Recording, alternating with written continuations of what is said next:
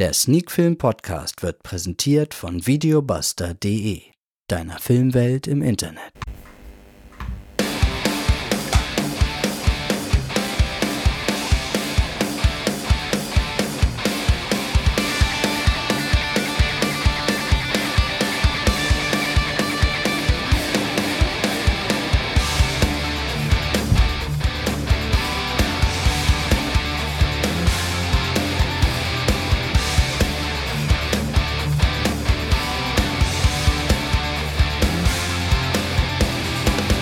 Film To Go Folge 125.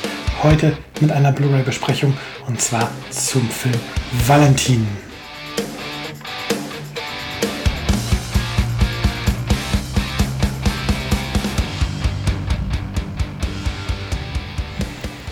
Ja, und damit sind wir auch schon mittendrin in Folge 125. Oh, ich muss das Mikro verschieben. Sorry. Von äh, in Folge 125 von Sneak Film To Go, der Sneak Film Podcast. Ähm, ja, und wie gerade angekündigt, heute mit Valentin oder ja, wahrscheinlich wird es eher Valentine ausgesprochen. Und der ganze Titel lautet Valentine The Dark Avenger. Ähm, das Ganze ist ein Superheldenfilm aus Indonesien. Ähm, laut IMDB bereits 2017 entstanden und jetzt von der Bush Media Group auf Blu-ray veröffentlicht worden. Der ganze Film lief auch beim Obscura Filmfest Berlin im Jahr 2019. Und ja, folgender Inhalt ist auf der Rückseite der Blu-ray zu finden.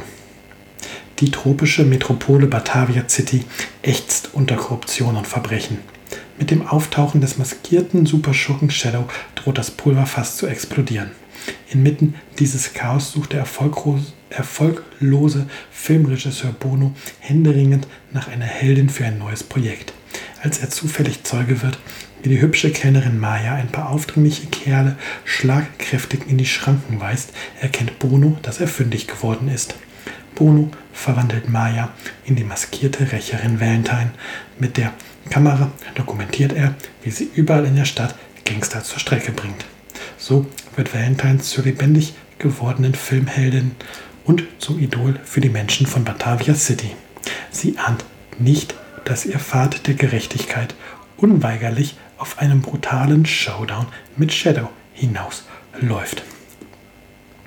Mit der Inhaltsangabe ist erstmal alles gesagt. Damit habt ihr einen guten Eindruck, worum es in diesem Film geht. Vielleicht, bevor wir zur Meinung übergehen, noch ein paar Fakten und Randdaten rund um den Film und um die Blu-ray-Veröffentlichung. Zuerst einmal prangt vorne auf der Blu-ray das blaue Logo. Also der Film ist ab 16 Jahren freigegeben und ein Blick in die Hülle zeigt, das ganze Produkt ist mit einem Wendecover ausgestattet, sprich man kann sich das Inlay auch, beziehungsweise die, das Cover besser gesagt, auch andersrum in den Schuber stecken und dann ähm, ohne FSK-Logo ins Regal stellen. Das ist glücklicherweise heute ja schon zur Standardausstattung geworden.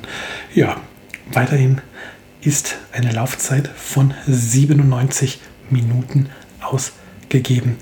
Damit soll der Film ungekürzt sein, auch wenn die IMDB eine deutlich längere ähm, Laufzeit angibt. Aber ähm, ich muss mich da jetzt einfach mal auf das verlassen, was ich bei Schnittberichte gefunden hatte, hierzu, wo gesagt wird, das ist ungekürzt. Nun gut, Audio gibt es eine deutsche Tonspur, dann gibt es eine Tonspur auf Englisch, Indonesisch, das ist auch die Original-Tonspur und dann gibt es eine komplett englische Tonspur auf der Blu-ray. Untertitel gibt es in Deutsch. Das Bildformat ist 1080p und ja, Bonusmaterial ist nicht so üppig. Es gibt den Originaltrailer zum Film sowie einige Filmtipps. Damit sind die Randdaten soweit abgeklopft ich habe jetzt leider gerade nicht im Kopf, wann der Film ähm, in den Handel kommt. Da müsste ich mal in die Pressemeldung dazu schauen, die, ähm, wie heißt es, mir dazu zugesandt wurde. Ich mache das auch gerade mal, damit ihr genau wisst, ob der Film schon erhältlich ist oder wann er erhältlich ist. Ja, am 14. August 2020 ist der Film erschienen. Zusätzlich zur Blu-ray ist der Film übrigens auch auf DVD und auch als Video on Demand veröffentlicht worden. Das heißt, die Möglichkeiten, sich den Film anzusehen, sind vielseitig und auch unser Partner Videobuster hat den Film bereits im Programm. Dort könnt ihr ihn euch auf Blu-ray, auf DVD ausleihen und sie haben ihn auch in HD und SD als Video-on-Demand-Film im Angebot. Das heißt, leihen und kaufen. Die Sichtungsmöglichkeiten sind sehr, sehr vielfältig, was den Film angeht. Ähm, dann können wir ja zur Meinung kommen, dass ich euch ein wenig erzähle, was ich denn von Valentine halte. Und ja, da kann ich eigentlich ähm, eines schon mal so vorweg sagen, was das Ganze schon mal relativ gut eingrenzt, um zu wissen, wohin die Reise geht. Ähm, eigentlich wollte ich jetzt hier IMDb dazu aufmachen, äh, wohin die Reise geht. Ähm, für mich ist Valentine The Dark Avenger, so der Untertitel, ähm, ein, ein solider Film. Definitiv kein Film, der ähm, lange in Erinnerung bleiben wird. Kein Film, der das Genre neu definiert. Und ja, es ist tatsächlich auch schwierig, den Film als Superheldenfilm zu definieren oder als Superheldenfilm ähm, zu sehen, weil im Grunde ist sie, die Heldin Valentine, ja nicht wirklich eine Superheldin. Sie wird ähm, ja, in diese Rolle reingedrückt.